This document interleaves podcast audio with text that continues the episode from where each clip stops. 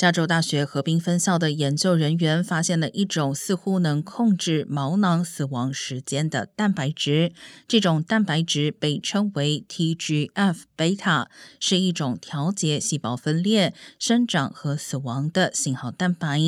只要有适量的 TGF 贝塔，细胞分裂就会被激活，刺激毛囊生长；但如果过量，就会导致细胞凋亡，使毛囊脱落，最终导致脱发。